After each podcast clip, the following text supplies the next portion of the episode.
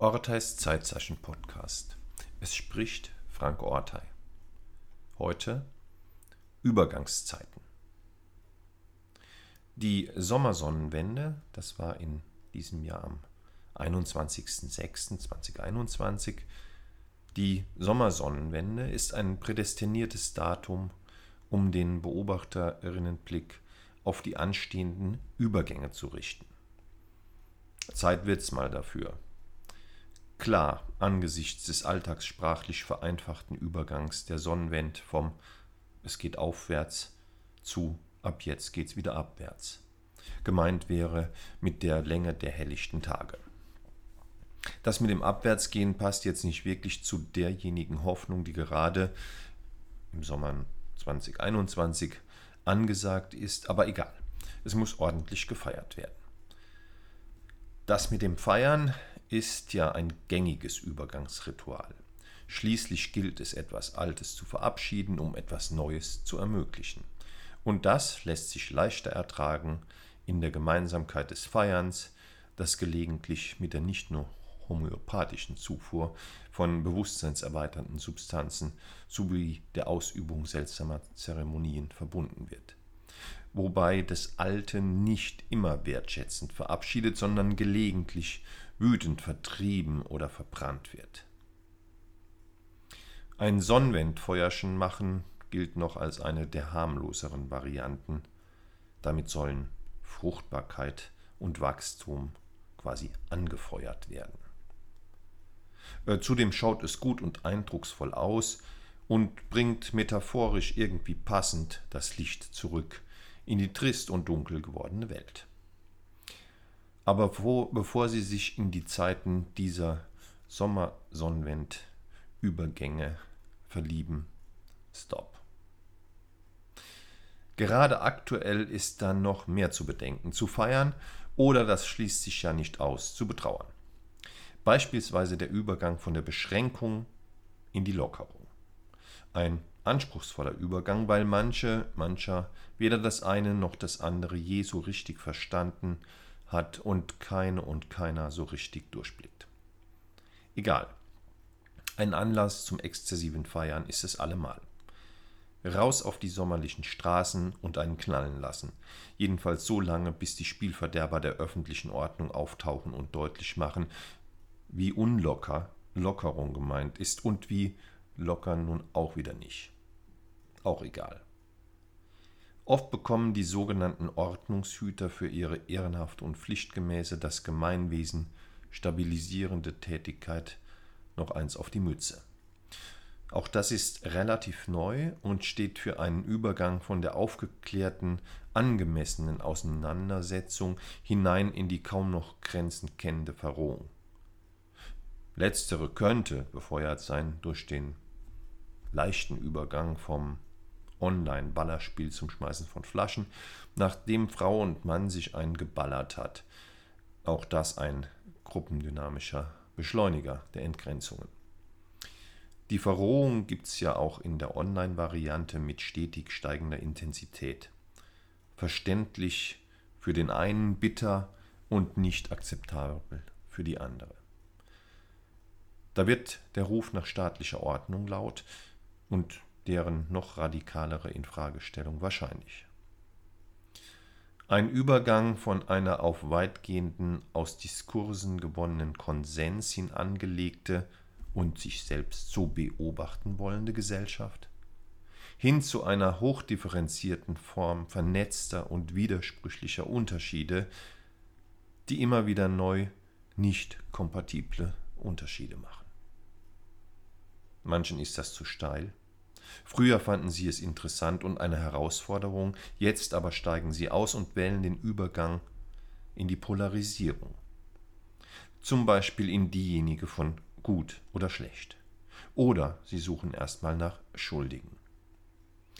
Und wissen insofern, wo sie stehen, kennen sich wieder aus. Das ist verständlich, denn in der Polarisierung gibt es die Lebens- und überlebensnotwendige Vereinfachung günstiger und weniger anstrengend. Manche mögen das. Immer mehr womöglich. Erscheint ja schön einfach, die Vereinfachung. Andere kriegen die Krise, die sie gerade dachten, hinter sich zu lassen, umso heftiger. Welche Übergänge deuten sich hier an? Das sind tiefschürfende Fragen, die sich stellen. Pädagogische Optimisten frohlocken einstweilen, kontrastieren die Vereinfachungsthese und sehen einen Übergang vom gefälligen Dahinplätschern lassen zurück zu einer reflexiven Modernisierung der Gesellschaft.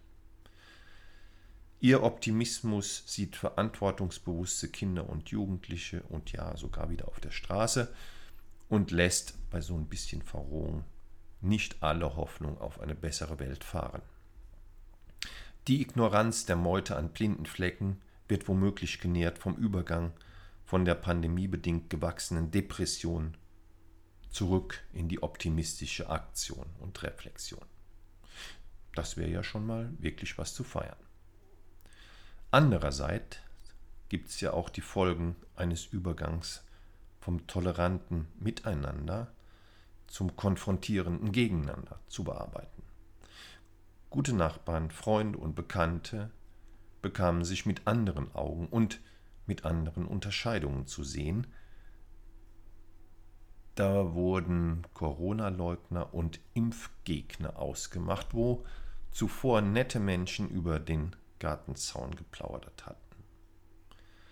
Schon die Begriffe, die gewählt werden für die anderen, befördern nicht gerade ein gewaltfreies Kommunikationsklima. Ein Übergang von den neu entstandenen Konfrontationen zurück in die Kooperation wird seine Zeit brauchen. Das ist übrigens eine Binsenweisheit von Übergangsforschenden.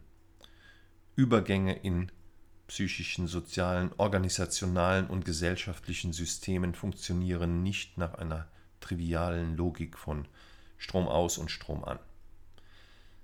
Immerhin handelt es sich um ein emotionales Geschehen und das braucht seine individuell ganz unterschiedliche Zeit.